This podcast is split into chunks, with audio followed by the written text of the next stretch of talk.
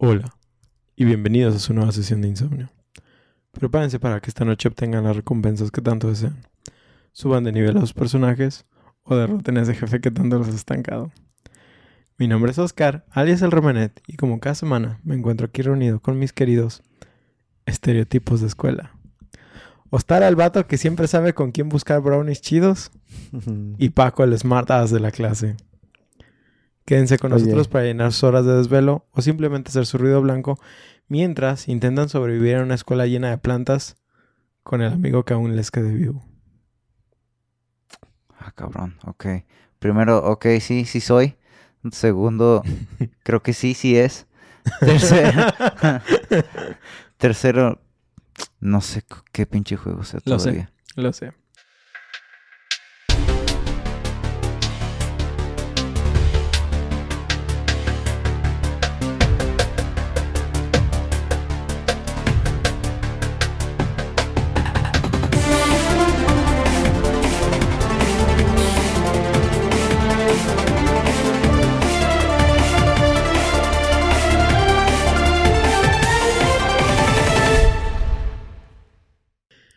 Viernes de insomnio, queridos podcast nautas, porque radionautas no aplica aquí. Y de todos modos quise buscar el, el como el significado de radionautas y me mandaba un montón de cosas que nada que ver. Pero internautas sí se entiende, entonces radionautas y podcastnautas. Esperamos que se encuentren bien, con café en mano y audífonos puestos, porque luego siempre tenemos problemas de, de audio y prefiero que lo escuchen con audífonos. Como Ahí siempre, tenemos una oportunidad de ser escuchados. como siempre, les deseamos que sus partidas sean fructíferas, se ganen ese pollito, o simplemente se la pasen a toda madre haciendo lo que sea que hagan mientras nos escuchan. Porque por ahí nos dejaron un comentario de que casi se les cae una pesa encima o algo. Y tengan cuidado si se ejercitan o no. Bueno, no, sí, escúchenos haciendo lo que quieran, pero Bajo su propio riesgo. es bajo su propio riesgo. Un saludo. este, bueno, hoy les traigo un juego algo oscuro aquí, XD. X. Yo haciendo mis propios chistes que solo yo entiendo porque seguro mis amigos no tienen ni idea de qué pinche juego estoy hablando.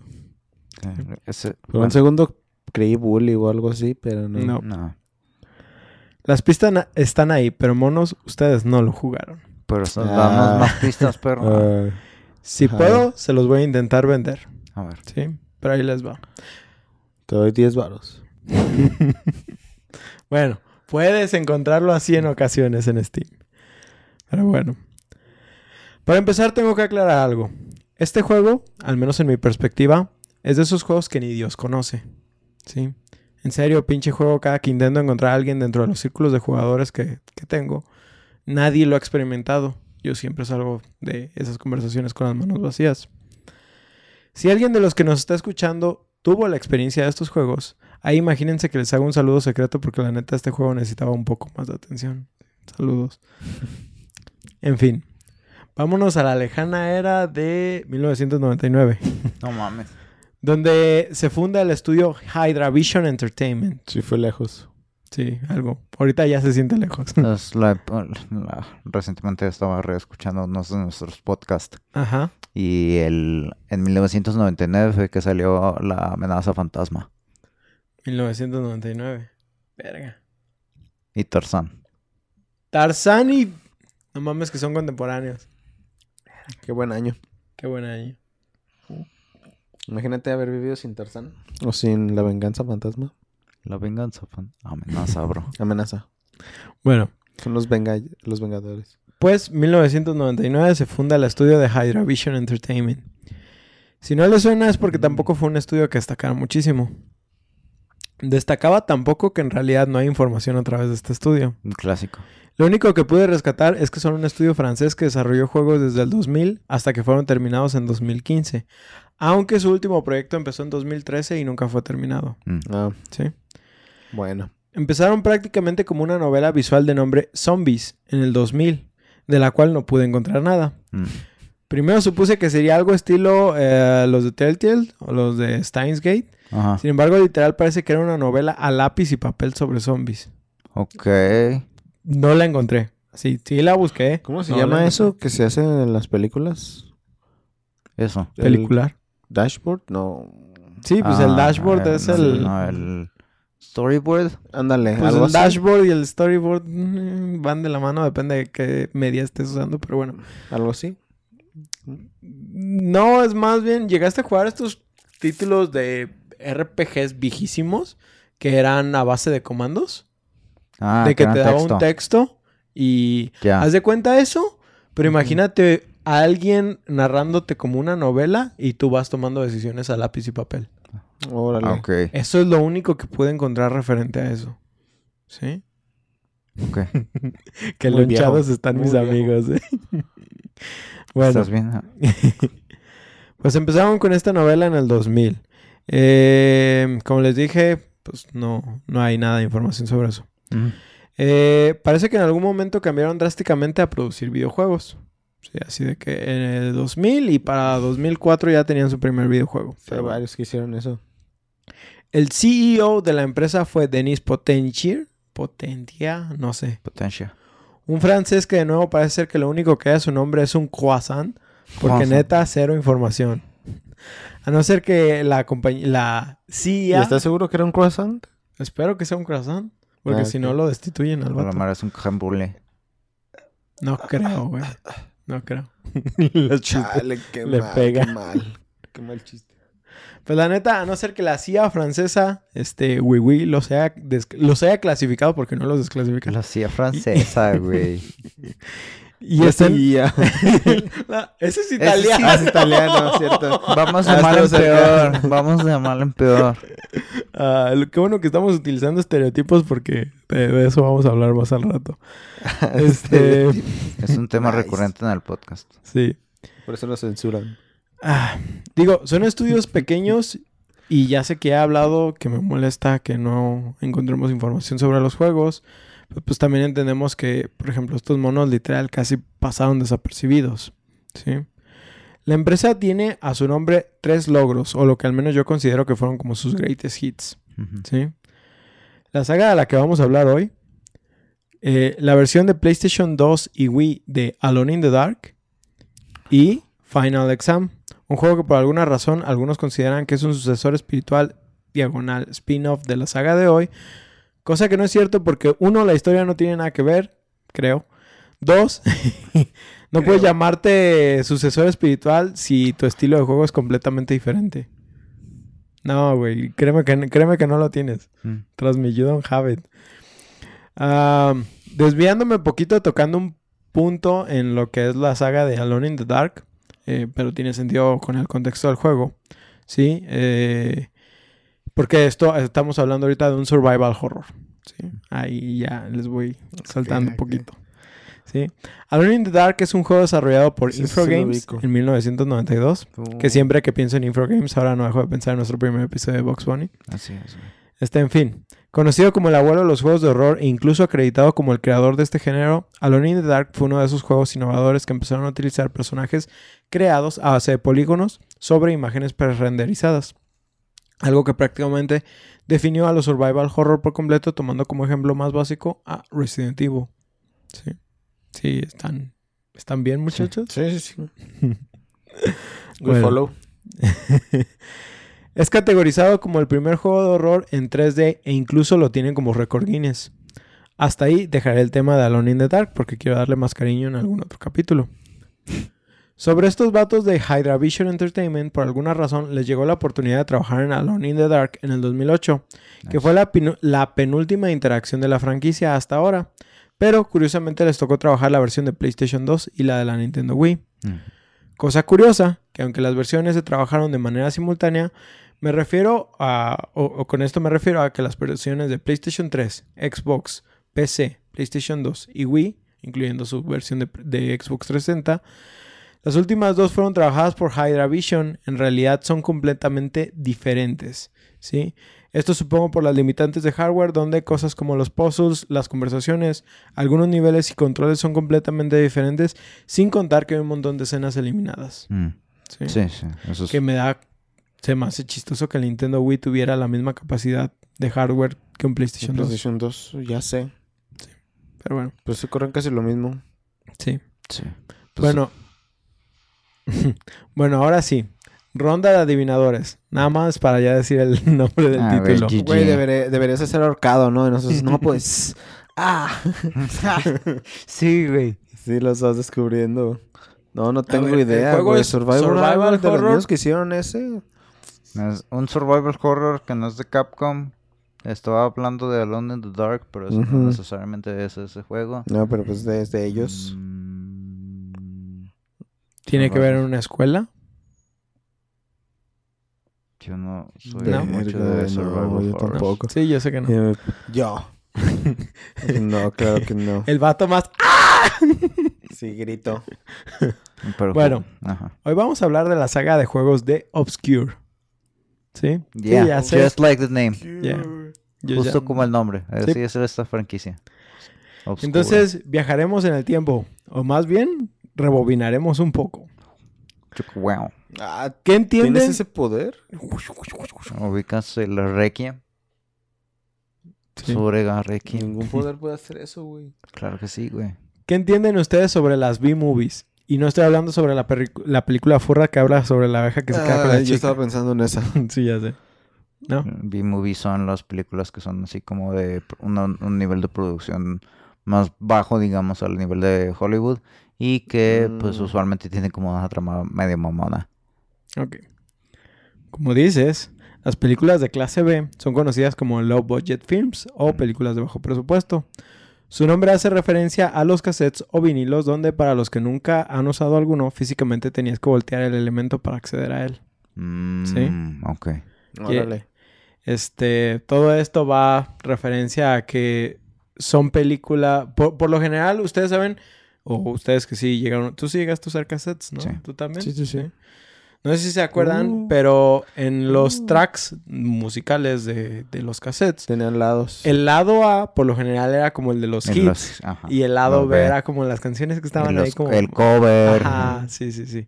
Entonces por eso, por eso se consideraban películas de clase B. porque eran- Mm, No se consideraban, en este caso, si habláramos de videojuego, no eran como los triple A. ¿sí?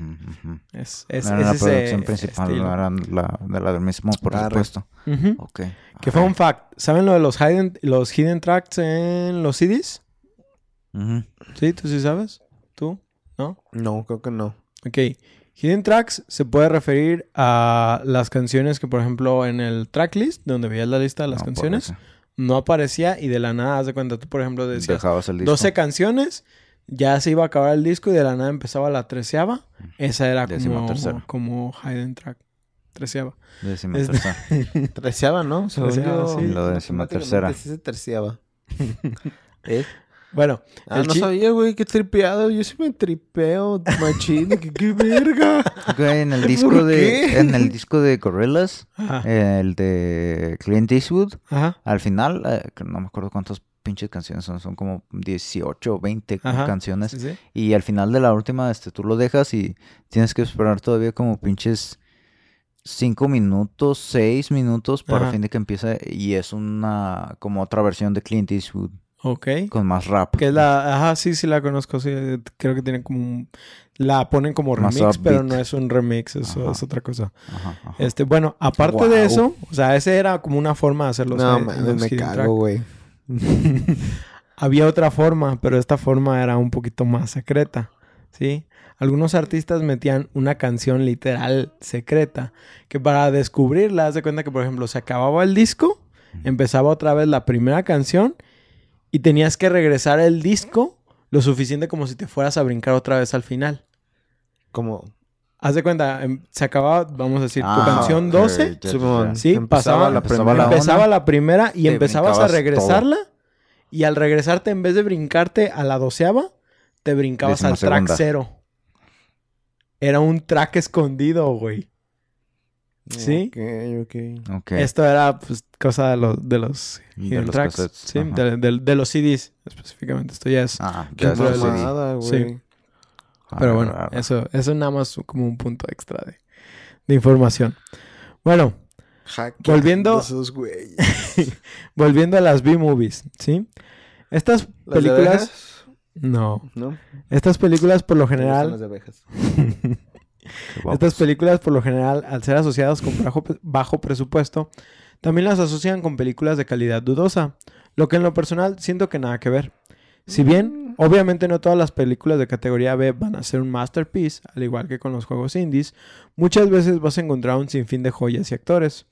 Dado que incluso es donde muchos han empezado a hacer historia, incluso algunos prefirieron quedarse dentro del género al considerarlo como algo más interesante. Mm. ¿sí? El caso es, por ejemplo, Bruce Campbell. Sí, él prácticamente se quedó con B-movies. Sí. Ejemplo de esto salen nombres como Jack Nicholson, que empezó trabajando en películas de esta categoría. También tenemos a Bela Lugosi, conocido como el Drácula original, Mm. o a Bruce Campbell, como decía hace un momento, quien hizo su debut junto con Sam Raimi, e incluso Pam Grier con Tarantino. Mm. ¿sí? En cuestiones de horror, tenemos algunas joyas dentro de las películas B, que destacan entre lo absurdamente cómico y una historia interesante con elementos de horror. ¿sí? Que también, algo, las películas de slasher al principio estaban cansa- co- Considerados. consideradas como B-movies, Porque eran películas de bajo presupuesto que utilizaban elementos como el gore, que era muy fácil de hacer, Sí. y en eso se basaban. Mm, Sí. ok. Pero llegó un punto donde las películas de slasher como que dejaron de ser Bs. Buscadas. Depende de quién le preguntes, pueden ser B-movies o pueden ser ya categorizadas como A. Depende también de qué tanta producción le invirtieron y la chingada. Sí, pues es, por ejemplo, no es lo mismo ver la de, las de Scream que otras que son del Exactamente, estilo sí. de... Que la primera de Scream es una B-movie completamente. Sí. Sí, entonces, Ah, buenísima. ajá. Qué joya de la Y cinematografía. como, como les digo, prácticamente depende de a quién le, le preguntes. Pero, por ejemplo, ahorita que dices Scream, pudieras categorizar Scary Movie como una Ujú. B-movie. Ajá. ¿sí? Pero también, algo que mucha gente también, como decías, que son como absurdas o cómicas, no todas. A veces rasgan en lo absurdo porque dices, ay, güey, eso se ve ridículo. Pero es parte del bajo presupuesto, no era la intención Mm, Sí, sí. hacerlo reír. Pero bueno. Ah, ah, ah, ah, um. Bueno, en cuestiones de horror tenemos algunas joyas dentro de las películas B que destacan entre lo absurdamente cómico y una historia interesante con elementos de horror, que es lo mismo que les decía ahorita. Ejemplos de esto son películas como Tremors, Serpientes a bordo, Sliders, ah, Abraham Lincoln, Cazador de Vampiros, Ah, güey, esa está buena, güey. Species, Ah. ¿Species? Species, ¿Sí se llama Sí, Species? Species. The Rocky Horror La Picture, Picture Show. A ver, pausa. De Species, la cantidad de gente que vio eso en esa época cuando no tenían internet, güey. Lo sé, lo sé. Eh, Güey, yo no he visto esa. ¿No? La vamos Sí. a ver. It's good. The, horror, hor- The Rocky Horror Picture Show, Oh, Anaconda, From Dusk Oh. Till Dawn. Güey, Ah. From Dust, uf, güey. Buenísima, Sí, güey. From Dust to Dawn. Y como cereza del pastel. Chan, chan, chan, chan. Sharknado. Ah, sí. Todo esto lo estoy contando porque, porque prácticamente los juegos de. Obscure son una película de clase B, pero con todos los elementos de survival horror que triunfaron en la PlayStation 1. Y la razón por la que no triunfaron en la era del PlayStation 2 Xbox fue por Resident Evil 4, que como sabemos llegó a cambiar el curso de los juegos de horror por varias generaciones, independientemente si consideramos esto como bueno o malo. Mm. ¿Sí? Pero bueno, Pues sí.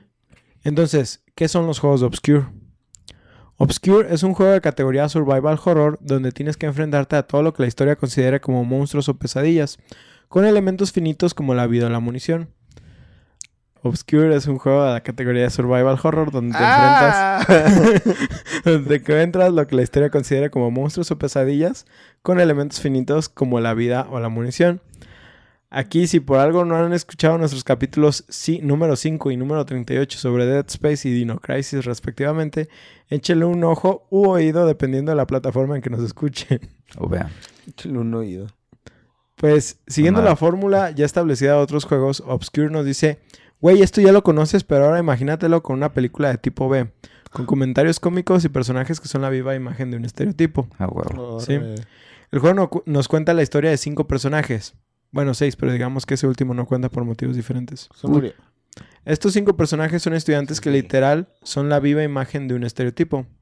Tenemos, por ejemplo, a Josh Carter, quien es un reportero del periódico, estudian- del periodi- periódico Periódico. estudiantil, ¿Qué evento que es un salió? personaje tímido y reservado. Luego tenemos a Stanley Jones, quien es prácticamente Ostara. A Stoner and a Slack. ¿No es cierto? Ey. Julio? Tú no eres tan flojo. Oh. Tú no eres tan flojo. Tan. Luego tenemos a Kenny Matthews, Oye. el atleta bully de, de época. También están Shannon, que es su hermana, y quien es una todo pero que se viste de manera provocativa para que no piensen que es una nerd. Por último tenemos a Ashley Thompson, quien es simplemente una porrista y novia de Kenny. Ahí tenemos a Dan, pero como les dije, él no es relevante. Estos cinco personajes son jugables y son seleccionables. La idea de que puedas jugar con tantos personajes es debido a que cada uno tiene habilidades diferentes. Esto es que, por ejemplo, Josh, el vato tímido del periódico, tiene como habilidad la de indicar si aún quedan cosas por hacer en el área o si aún hay, o hay objetos que puedan servirnos.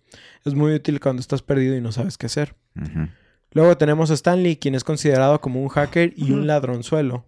Al Sí. primer vato, a ese güey que puede ver las cosas en los hints, yo, los, yo lo usaría constantemente, güey. Estoy bien pendejo en Cre- estos juegos. tr- tr- Trust me que usas a todos, o sea, por alguna u otra razón. Sí, sí, sí. Es, es lo que, a- es a lo que vengo, ¿sí? Este, está. Stanley, que es considerado como un hacker y un ladronzuelo, pero prácticamente lo de hacker no sirve de nada. Tiene la habilidad de abrir cerraduras de forma más sencilla, porque todos pueden abrir cerraduras, pero él es como más rápido. Sí. Y más adelante también tiene la habilidad de poder forzar cerraduras de puertas y cosas más grandes, Ok. ¿sí? Luego nuevamente tenemos a Kenny, quien por ser atleta No, Kenny. tiene más velocidad y daño físico. Su hermana tiene curación de más 20% con objetos de salud. Oh. Y Ashley, la novia de Kenny, tiene como habilidad la de disparar más rápido una pistola y hacer más daño con la mayoría de armas. Órale. Que para ser una porrista eso suena a red flags por todos lados. De hecho. Está bien, güey. Es, habla mucho de la familia. goals. Ahora, la historia nos cuenta lo siguiente. Están sucediendo cosas extrañas en Leafmore High. Tres adolescentes parten en busca de su amigo desaparecido, al encontrarse encerrados dentro de la escuela durante la noche. Ahora tienen que llegar al fondo de los extraños sucesos. Los estudiantes descubren una conspiración que involucra inyecciones que convierten a los estudiantes en monstruos mutados. En su mayoría, experimentos basados en una espora de una planta rara, con la posibilidad de permitir que las personas vivan para siempre.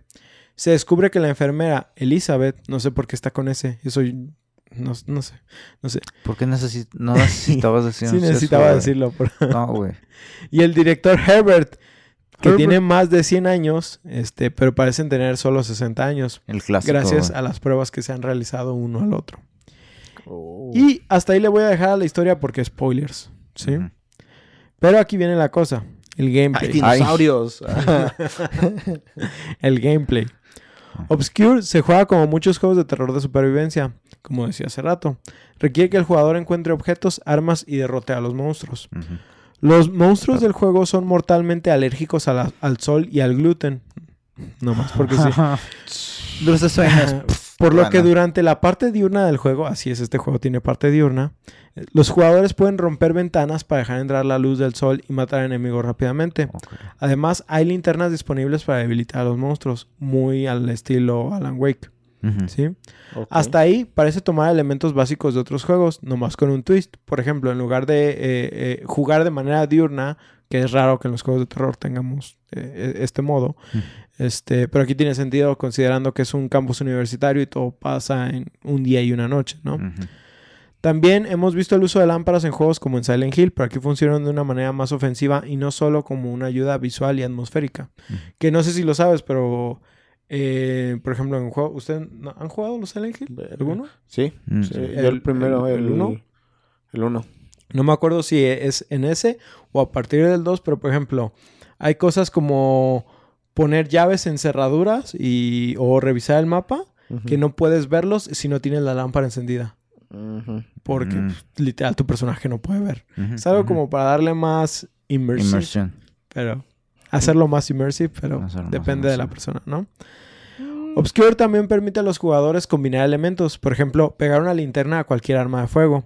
Hacer las MacGyver, güey. No mames, a huevo. Aunque esto requiere que se encuentre cinta bueno, güey. adhesiva. Wow, wow. Es que no es, no es como que, ay, güey, ya me encontré una lámpara eh, imantada. No, güey, a huevo, tienes Sí, que buscar pues, sí, cinta. y- Sí, sí, sí, tiene sentido. este, con la loca. esto, Está de, bien. esto de combinar elementos, eh, eh, de esta forma viene un poco Resident Evil. eh, más específicamente con Outbreak, que prácticamente salió un año antes, en el 2003, donde podías combinar también otras herramientas con cinta y otras cosas. Pero creo que este es de esos únicos juegos que literal plantean la lógica obvia de decir, necesito luz, necesito un arma y tengo cinta. ¿Sí? come on, do it. Pero bueno. Este, incluso Sí, juegos como. Doom 3 fueron criticados por no haber planteado una mejor herramienta de iluminación como en Obscure. Pero en defensa de Doom 3, tengo que decir que, aunque frustrante, creo que ese era el objetivo, prácticamente el de sentirte limitado a decidir sobre si iluminar o atacar. Esto al igual fue corregido en su siguiente expansión con el uso de una pistola con lámpara. En Doom 3, en el Doom 3 original, literal, o sacas la lámpara o sacas tu arma. Ah, Sí, güey. ok, ok. Sí, y, y como muchos aspectos del juego son en completa oscuridad, es como, güey, saca la lámpara y luego saca la pistola para que disparar, Ajá, dispara, saca la lámpara otra vez para ver si sigues en la misma Pero de plan. que sacas la lámpara y nada más ves todo lleno de demonios en todos lados. Sí, Güey, güey, Y o tú sea, lo apagas y tú, carajo. Es como jugar pinche Deep Rock Galactic, pero si no tuvieras Sin el flares. pinche, Ajá. si no tuvieras la pinche cámara, la pinche luz de frontal del casco y se te acaban los flares. Sí, Güey, prácticamente. Eso no. está muy vergueado. Lo que sí, monstruos. lo que sí es que al menos con la lámpara podías golpear. güey, Ajá. Bueno, Digo, digo. tiene, Ya. tiene un punto a favor. Ya en Doom 3, en su expansión Resurrection of Evil, hicieron que, que la pistola básica tuviera una lámpara. Mm. Igual, si traes equipadas otras armas, tienes que regresar a la pistola para alumbrar. Pero al menos ya no te sientes tan desprotegido porque la pistola sí te sirve. Sí, sí. ¿Sí? Chingón. Pero bueno. Este, ahora sí, la carnita del juego lo que hace que este se vuelva más interesante. Obscure brinda a los jugadores la capacidad, la capacidad de controlar y cambiar entre cualquiera de los cinco personajes jugables sobre la marcha. Dado que el juego se presenta en una, farm- en una forma de pares de personajes, o sea, siempre hay un par activo. Los otros personajes serán controlados por computadora o un segundo jugador que puede unirse y tomar el control de la computadora en cualquier momento. ¿Sí? El segundo jugador. Sí, Ok. el juego tiene un modo cooperativo para dos jugadores que le permite al jugador completar la campaña con un amigo. Güey. Sin embargo, sé, solo, solo puede tener una, una campaña cooperativa local integrada que requiere que los jugadores compartan la misma pantalla, aunque se puede jugar en línea a través de Steam Remote Play. Ok. Órale. que es- Una de las mayores eh, formas en la que se ha jugado ahorita y los streamers mucho la aprovechan. A huevo. Ay, a la verga, no. Bueno, Es que pusimos el video del gameplay de esto y pues acá mi amigo no, es, no son muy de, de su agrado estos juegos. Ah, esa vista me gusta que te deja ver que no hay nada en los baños. Y te... ah, güey. bueno. uh, esa vista me gusta más. Los cinco estudiantes jugables comparten habilidades y ventajas únicas para ayudar a sobrevivir, que son las que mencionaba hace rato, e incluso son, fu- son funcionales para los demás. Ejemplo, las curaciones de la novia de Nick también se aplican a ti si ella está en tu party, solo que ella te tiene que curar. O sea, es- es- te estamos dando la ventaja, pero... Pero tiene que hacerlo Sí, ella. pero no. Ajá. ey. Y, por ejemplo, puedes traer al, al, al tímido y nada más traerlo como para ver si te dice que hay algo hay. Sí, o sea, no necesitas equiparlo tú. Mm, Directamente. ok, ok. ¿Sí? Arre. Ningún- ninguno de los personajes es necesario para completar el juego. Cada personaje puede realizar los mismos actos físicos, incluso si alguno les lleva más tiempo y más esfuerzo que a otro. ¿Sí? Pero aquí va el plot twist. Obscure no tiene plot armor.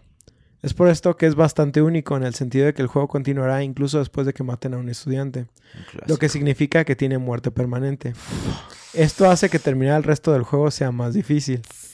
En ciertos puntos del de juego, el, el- el elenco tendrá un lugar de encuentro donde el jugador puede cambiar de personaje. Esto también actúa como un viaje rápido, literal, es un hub. Ajá. Sí, tienes un hub donde están todos y es como de que llegas y ahora tú eres mi party o cambio de personaje, ¿sí? O sea, es, es así de fácil. Pero cuando se acaba el nivel. No, en cualquier momento puedes regresar al hub. No, ¿Ah, no, nada te limita. No, no es como niveles. Simplemente no importa en qué momento puedes regresar al hub y cambiar. Por eso no importa a quién traigas, nunca te vas a Ay, sentir no limitado a, a, ah, huevo, que tienes que traer a, a Kenny para que Ajá. haga esto. No, todos pueden hacerlo. Arre. ¿sí? Este, también se cuenta con diferentes modos para diferentes di- dificultades y hay diferentes desbloqueables, ¿sí? Dije diferentes tres veces. El juego presenta diferentes, escenas, Diferentes. Muy diferentes. Y diferenciables. calidad de escritura. Calidad. El juego presa- presenta diferentes escenas dependiendo de con quién sea el estudiante que estés jugando actualmente. Mm. O sea, siempre cambian los eventos de las cinemáticas dependiendo de quiénes estén presentes. Oye, eso está chido. Sé. Esto da elementos de rejugabilidad y obviamente nos, nos entrega un sistema de finales que dependerá de los estudiantes vivos o muertos. Mm. Verga. Ya tras- sé, es que nada más sobreviva uno. Tras su lanzamiento, Obscure recibió críticas mixtas a positivas de los críticos con muchas críticas, en torno a la puntuación de 6 de 10. ¿sí?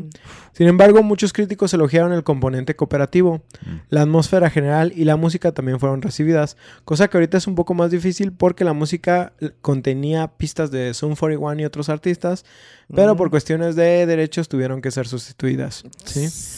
También la forma en la que los enemigos reaccionan a la luz fue elogiada. Sí, que yo no digo que hayan tenido ninguna referencia, pero puede ser que Alan Wake haya decidido tomar eso como. como Pues es que eso ya es algo que está presente en otras historias desde hace tiempo, así que mm, pues simplemente Pues con la los vampiros. contra La oscuridad. Come on. Pero es eso. Pero sí. Bueno, ahora, si bien los jugadores encontrarán interesante la historia detrás de los monstruos y los eventos, algunos jugadores sintieron que la caracterización del elenco adolescente principal era insípida y eran bastante estáticos. Mm, En el desarrollo del personaje, es- refiriéndose a eso. sí, Porque obviamente solo son unos estereotipos andantes en una producción de bajo presupuesto, Lol. careciendo de momentos emocionales convincentes. Muchas de las introducciones de los personajes y las escenas se mantienen cortas, a menudo con los adolescentes actuando confundidos y encontrándose con un maestro que de la nada procede a alejarse medio minuto después. ¿Sí? ¿Neta? ¿Así? Sí, güey, así literal, así como sale el profe y... ¡Ah, profe! y Ya, se fue. Ya. No, no hay mucha interacción. ¿sí? Qué mamada. Este, el final también puede parecer corto y abrupto para los videojuegos de hoy en día. Como decías, estamos poniendo un long play que es de tres horas, ¿sí?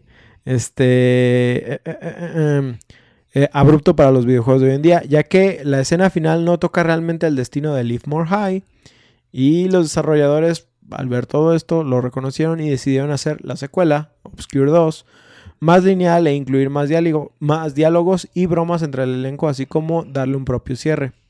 ¿sí? Ok. Algo necesario de destacar es que se considera que la historia está inspirada en una película de terror de 1998 llamada La Facultad, pero realmente no se sabe si esto es cierto o es solo una coincidencia. La película trata sobre estudiantes descubriendo que sus maestros son aliens y tiene nombres importantes como Elijah Wood de The Lord of the Rings, a Jordana Brewster de Fast and Furious, Ujú. a Framke Jensen de X-Men, entre otros en su repertorio. ¿Quién es este de los X-Men? Famke Jensen es, es esta Phoenix. ¿Ah, sí? Sí. Oh. Esta Jean Grey. Ajá, esa pelirrojita. Ajá. La doña. Mm, en Doña. fin, Exacto, Mm. exacto. Bueno, defaulteando. ahora, Obscure 2, ¿sí? Rico. Conocido en Norteamérica como Obscure The Aftermath, porque a huevo hay que cambiarle algo en el nombre a las diferentes versiones. Pues sí, güey. Llegó igual que la versión original a PlayStation 2, Windows, Wii, Xbox y de alguna manera llegó al PSP. Dos años después de los eventos de Obscure, Shannon y Kenny Matthews ahora están inscritos en la cercana Universidad de Fall Creek, mientras que Stan Jones sobrevive como repartidor de pizzas. Stan y Kenny tienen que tomar medicamentos para evitar los efectos de la planta que tomaron en el primer juego, esto para evitar que infecte sus cuerpos, mientras que Shannon ha podido adaptarse a los cambios. ¿Por qué? No sabemos, pero sí no me acuerdo específicamente, pero creo que en este juego tiene una habilidad como psíquica, algo así. X. Cuando comienza la historia, una nueva droga creada a partir de una extraña flor está extendida. ¿esto ya es de la 2? Esto ya es del 2, güey. Ok, ¿y cómo acaba el 1? Acaba, Spoilers. güey. Acaba, güey. Ah, ¿Sabes cómo acaba, güey? Cuando, bien. Es cuando que sí puedo, sí puedo decirlo, güey, pero... Pero, pues el chiste es que, pues, que no sepamos de la historia para el jugarlo. pro- el problema es que se cuenta que estos güeyes sobreviven la noche, ¿sí? Pero, Y, pero como digo, no hay como un final concluso, solo es como que sobreviven la noche. Sí. Ah, ajá. Sí, pues ya después se gradúan y todo el desmadre, sí. Como, como- olvidarlo. no olvidarlo sí les afecta porque obviamente son personajes que salen en Obscure 2, pero ya, o sea, ya se graduaron, ya no están en la universidad. Como que fue algo de una noche, sí hay como un cierre para los que son como los antagonistas, vamos a decir, pero no hay un cierre del, por ejemplo, de la universidad ni nada. O sea, la preparatoria sigue siendo este, la misma escuela en Obscure 2 y todo el desmadre. Ajá. Sí. Pero bueno, eh, cuando comienza la historia, una nueva droga creada a partir de una extraña flor está extendiéndose rápidamente eh, entre la población de la universidad. Muy pronto, un pequeño grupo de estudiantes que son Corey Wild, May Wang, Amy Brooks y Sven Hansen, junto un con blanco, una china. un Fíjate que no, no, sí está muy variado. ¿verdad? Pero Sí, bueno. Algo así. May Wang. Pero bueno, O sea, Como los. Power Rangers. junto con los sobrevivientes de Livermore High, tienen que enfrentarse a una horda de mutantes y detener la... pro- ¿Me permites, güey? Sí, güey, un Eagle Who Flies. Ay, Dios. Ah, Lo siento. bueno. Ay, la waifu, la rosita. Bueno, Una- falta una Jennifer. Este, bueno, pues estos morros junto con los sobrevivientes de Livermore High tienen que enfrentarse a una horda de mutantes y detener la propagación del contagio antes de que la situación se vuelva crítica. ¿Sí? El título se juega de forma similar a cualquier survival horror, aunque sí es diferente del primer juego en algunos aspectos. Ejemplo es que aquí no hay muerte permanente del, del personaje. Esto en el modo exploración. Pero hay eventos donde harán que los personajes vayan muriendo. Sí, o sea, sí, aquí hay como más un Mm. script. Sí, sí, sí. ¿Sí? Pero, ¿Y es evitable? No. No, aquí sí es. Es una historia. Van a morir personajes así. Igual que en el otro, no te afecta porque todos pueden hacer todo. Ajá, Simón. Pero el hecho es que. No es- todos van a sobrevivir. Ajá, no todos van a sobrevivir. Así que tú, es, tú eres el que tiene que estar, si ya sabes dónde es que pasa, decidir quién es el que muere. No, ¿No? no. Ajá. Literal es. O sea, se va a morir alguien y. Aquí. He dicho quién, dónde, cuándo y por qué y cómo y en cuatro. Ajá, aquí lo único Ah, que es. es novela visual más que dentro de Simón. todo el juego todos están experimentando momentos donde dices, ese güey se va a morir ahí, pero no sabes si sí la va a librar de ahí y se va a morir después o si va a ser otro el que se va a morir. O sea, Mm. To- siempre hay como dead Siempre flags. está la... ujú. Sí, o sea, no, no- nunca sientes como que los personajes están completamente a salvo. Sí, sí, sí. ¿Sí? Como los de Destino Final. Ah, haz de cuenta. Sí. Eh, el juego se fue. Se, el, el título se juega de forma similar a cualquier survival hor- horror. Aunque aquí sí es muy diferente del primer juego en algunos aspectos. Como les dije, no hay muerte permanente. Perdón, pero- para- eh, me puse a leer casi el mismo párrafo. Este. no, sí, literal. Leí el mismo párrafo. Perdón por eso. Este, aparte de todo esto, se abandonó la mecánica debilitadora de la lámpara. Mm. Sí, no sé por qué, pero estaba chida. Es de los pocos Mm. elogios que tuvieron. ¿Quitaron Ajá, la lámpara quitaron o le No, la lámpara sigue ahí, Pero, pero ya, ya no, debilita. ya no debilita a los monstruos. Mm. ¿Sí? Ah, Quizás lo hacía fácil. Fíjate que sí y no. Porque es un survival horror. Me cagué esa respuesta. E- e- Es que es un survival horror que utiliza más o menos tank controls. Más parecidos a lo que es Silent Hill 3. No específicamente a Resident Evil. Obviamente ustedes no, no entienden eso. Pero son como un tank controls un poquito más cercanos a lo que conocemos ahorita como movimiento de personaje en tercera persona. ¿Sí? No tienes mira específicamente, estás viéndolo todo. Si lo puedes ver, estás como De un isométrico. punto, ajá. Pero este tienes un movimiento que no lo consideras tan tronco como en Resident Evil. Sí, tienes movimiento lateral a lo largo del cuarto. Pero entonces, precisamente, por ejemplo, en Alan Wake, Lateral algo que te ayuda de la luz en Alan Wake es que es eh, en tercera persona, pero es over the shoulder. apuntas, ajá. Entonces tú puedes apuntar. Aquí literal tienes que apuntar así como a los lados, hacia arriba y es como más difícil estar apuntando. Entonces Ujú. puedes decir que te ayudaba en ciertas zonas, por ejemplo, en las zonas eh, cuando era día y rompías una ventana, pues sí tenías un área de luz grande, pero cuando tenías una lámpara nada más no era tan tanto que te ayudara, sí, solo era como una ventaja. Entonces, puede ser que lo hayan hecho para hacerlo un poquito más fácil, pero no sabría decir si esa fue al final la decisión Sepa. o pues, si esa fue la razón. O sea, sí, ajá. Sí. Este, sentido. En este juego, eh, nosotros visitaremos muchos lugares de la ciudad en, el, en lugar de estar atrapados en una escuela. También esto hace que el juego sea mucho más lineal y los niveles están diseñados más como corredores en comparación al primero. Eh, también nos veremos obligados a jugar como cierto dúo la mayor parte del tiempo. Que en el 1 era de que, ok, tienes que traer una party de dos, pero no importa quiénes. Ujú. ¿sí? En este es como de que tienes Va que a ser traer esta party 2. esta party de dos y sí puedes cambiar en ocasiones a uno u otro, pero tienes que traer específicamente a un jugador, a un personaje. Está Sí. mucho más limitado el 2. Pero eso también significa que tiene como más involucramiento en la historia en cuanto a Sí, cómo funciona, tiene- ¿no? exactamente. Los personajes sí se sienten ahora que, de- que tienen más carisma, si te empiezas a identificar más con ellos. O sea, hay mejor plot, ¿sí? Eh, se pierden algunas ventajas del gameplay pasado, pero sí, este... No, no hay chichis. No, es que, no, no, es que estamos viendo acá que ahorita se agarraron a... Se Más chacalearon a se una los cosa. chacalean, güey, ya a bat- a batazos. Este, bueno, ah, como digo, se pierden algunas cosas, pero igual no lo termina siendo malo por eso. Lo que sí es que aquí tenemos un cast de 8, en el otro teníamos un cast de 5. Mm. Sí, o sea, hay personajes con otras habilidades, etcétera, etcétera. ¿Y cuántos sobreviven? Pues sobreviven. El jugador, este- ¡Oh! ¡Snap! ¡Cuchín! bueno, el juego pasó de guardar donde querías, como en el primer juego, a encontrar puntos de... Tranquila. Ok, eco. Eco. Gracias. Gracias. Bueno, el juego pasó de guardar donde querías, como en el primer juego, a encontrar puntos de guardado en paredes que se asemejan a flores. Porque lógica de terror usando el mismo elemento que está jodiendo a todos como una herramienta. Aquí el jugador toca una flor y hará que el personaje se desmaye y luego se guardará la partida. Qué pena. Ah, como Ay, la cenicienta. Eh, Pero esa es una... La... La, la de coser. Ajá. La, pu- la punta, la... El alfiler del... En la aguja. La aguja. The needle.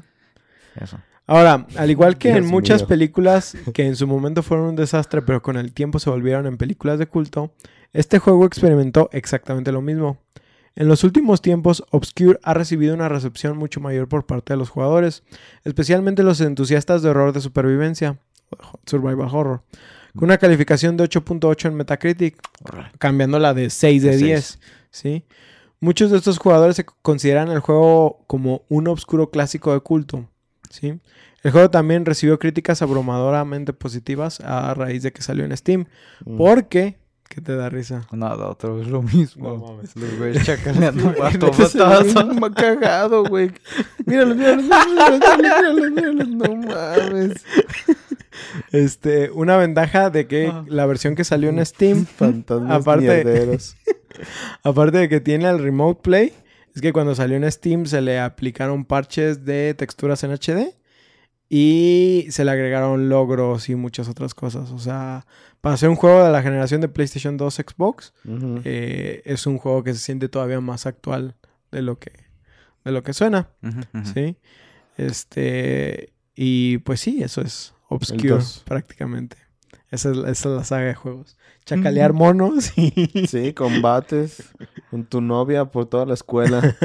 No, pues no eh, es uno... Ah, bueno, no. Sí hay unos que son pareja, ¿verdad? Sí, sí, está Kenny y su novia. Ajá, sí. Güey, ¿Kenny muere? Güey, es que... Tiene que morir, ¿no? Güey, es Ubicas que. como los Carmine, pero en el 3 Ah, no pasó. Te, te- te lo, te lo digo, güey. No hay plot armor en los dos juegos. Así de fácil. Así de fácil. güey. Puede cargar el que sea cuando sea.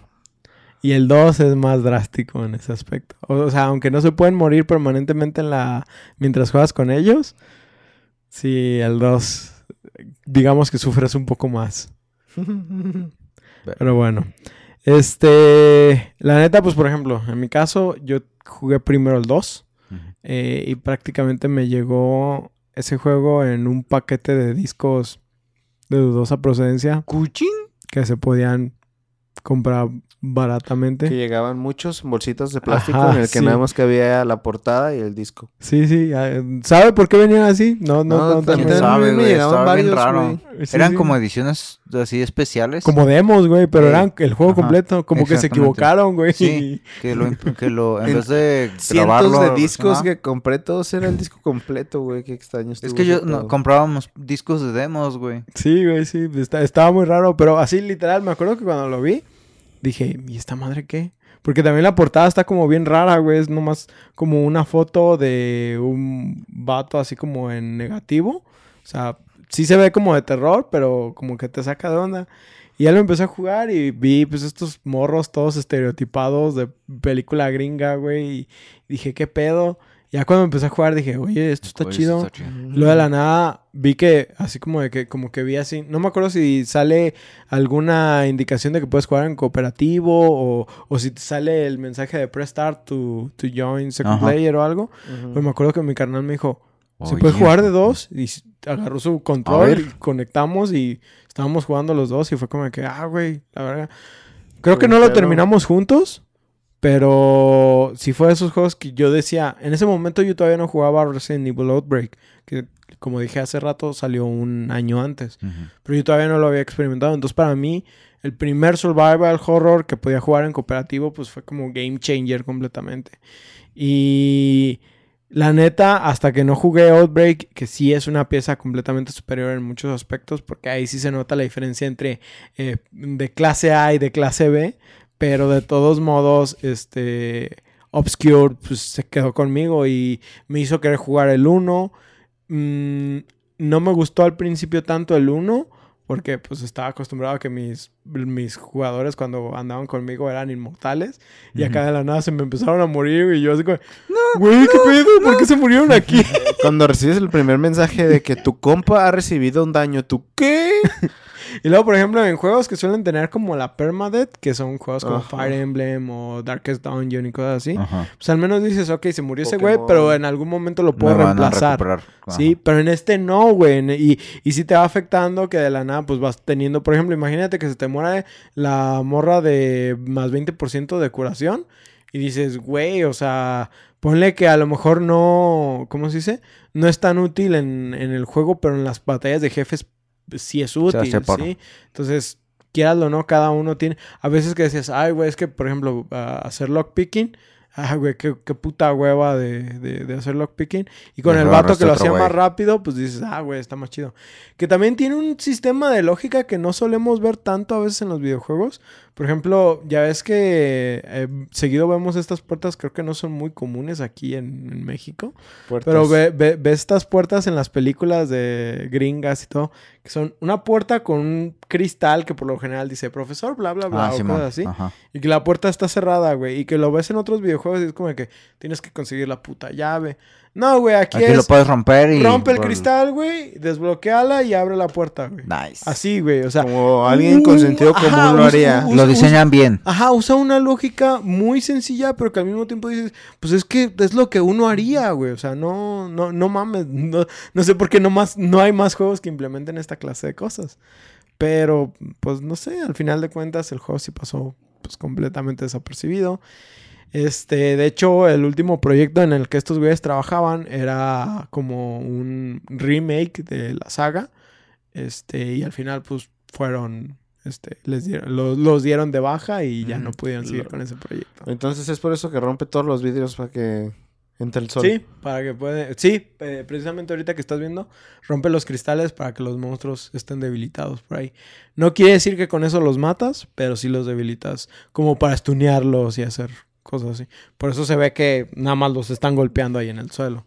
Parece fácil, pero si no sabes cómo funcionan las mecánicas Sí, al pues, principio, Sí, sí. como que Ah, esos pinches juegos, ese es el rollo, que muchos ah, tienen una curva de aprendizaje un poco agresiva por el mismo hecho de que no te explican las mecánicas y tú tienes que irlas descubriendo, pero ya que conoces las mecánicas, pues vas, o Sí, sea, lo te lo cambia, sí. te cambia Lo el juego. Y yo me acuerdo que estoy seguro de que mi primer gameplay del Obscure 2 me ha haber tomado como 8 horas, de que hubo momentos que sí me perdí y no sabía qué, qué- qué tenía que hacer. No manejaba todavía el lenguaje completamente, entonces Mm, también, me, me costaba un poquito. Este, Pero sí puedo decir, o sea, si ya te lo sabes el juego, ya sabes cómo funcionan las mecánicas, yo creo que también el 2 no te va a tomar ni 4 o 5 horas más o menos. Sí, o sea, son juegos cortitos que prácticamente te los puedes aventar en un, en un buen stream. Sí, ustedes que a veces streamean. A veces. Este, ah, eh, pero digo, o sea, son juegos chidos porque, por ejemplo, ustedes les sacatean mucho a los juegos de terror. Sí. Pero jugar ya con un compa, Ah, sí. Ah, sí, Ahí sí, sí le Ahí entro. cambia, güey. sí, Sí, sí, cambia, cambia la Como experiencia. fasmofobia. Y, sien- y si- exactamente, y siento que son de esa clase de juegos que puede ayudar a otras personas a entrarle al género del survival horror. Por eso siempre está como dentro de mis recomendaciones de, de juegos. No sé si ustedes quieran agregar algo más. Pues es que ahí la cosa, la cosa chida de estos juegos es, com- como dices, el elemento cooperativo hace que sean muy accesibles en el sentido, yo por ejemplo, gracias al hecho de que tenía juegos que eran de modo cooperativo, se animaba a jugar mi hermana conmigo, porque yo me quedaba así de, pues Mm. juega, está chido, y yo, es que no, como que no, no lo veo el punto, pero jugando el, era el Box Bunny Taz, el de Lost in Time, el Ujú. 2, no manches, gordeábamos bien cabrón, y luego también había uno de Bubble Bubble. y cos- Bubble Bubble. Ajá, un, No. un japonés como de arcade. Como tipo Bomberman, pero Ah, un poco más desarrollado. Ok. Con dragoncitos. X. Este, Cabrón. total. Este. Y pues sí, viendo este. Mm, este long play. Yo en ese entonces, cuando salió, yo no lo habría jugado, güey. Yo Entiendo. con estos juegos no. Mm-mm, It's a no, no. Ya ahora, pues ya. Sí, se me hace chido y sí, eh, de hecho, eh, uno de los que quiero jugar es el Alien Isolation. El Alien Isola- Isolation está muy chido. Y de hecho, ah, yo sí puedo decir que, por ejemplo, muchos que le tienen miedo a la Isolation, que la neta es que obviamente no te deja de dar miedo el alien en el juego, pero llega un momento No, donde ya te acostumbras.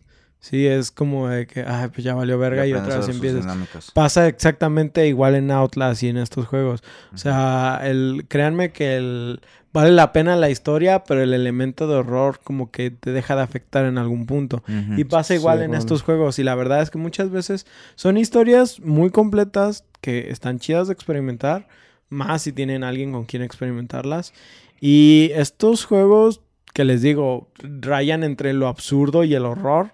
Son una completa joya. O sea, a mí la gente me dice, ¿cómo te gusta Sharknado? Y es así como, güey, es que es tan ridícula que mamada, es que buena, güey. Es, una mamada, no güey. mames, no, ¿cómo puede gustarte Sharknado, güey? Si es una mamada esa puta película.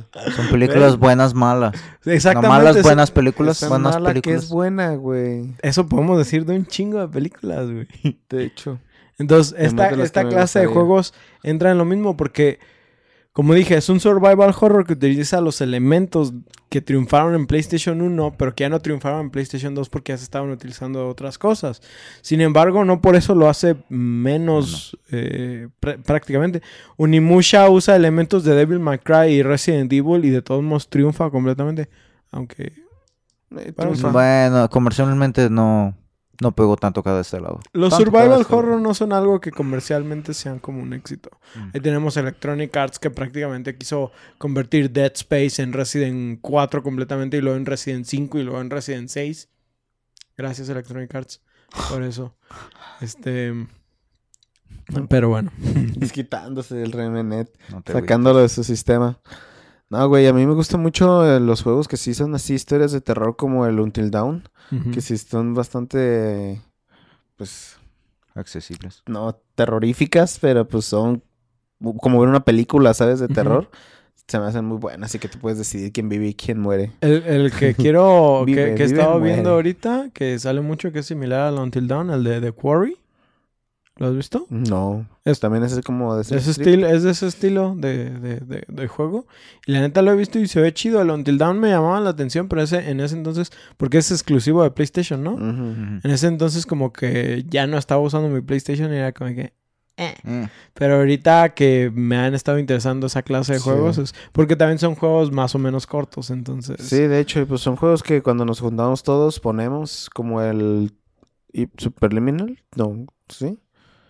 El que el que era de ¿Perspectivas? de perspectivas, ajá, ¿verdad? Ese también. Sí, güey. O sea, eh, y son, son juegos hasta. Me acuerdo que en una, ve- un- una ocasión que estábamos juntos pusieron Outlast. Y también pues, nomás no estábamos pasando el control. Este. Mm. No, yo no tratando de paso, resolver. Yo veo, pero no, no le muevo, güey. Porque no hago nada. Chis vatos.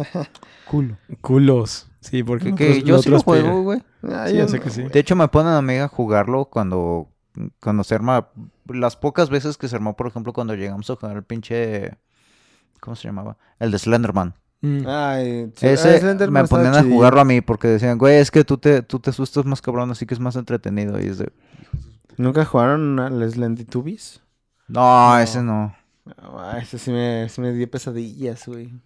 Yo todavía recuerdo esa vez que Paco bajaba una cueva en The Forest. Uh. sí. Y. No, No, yo también estaba no así. le dije que había abajo. y nomás escuchaba. Hay unicornios, hay unicornios, baja. Encontrarás a tu- el tesoro ahí. Pero sí, pues prácticamente eso es los juegos de Obscure.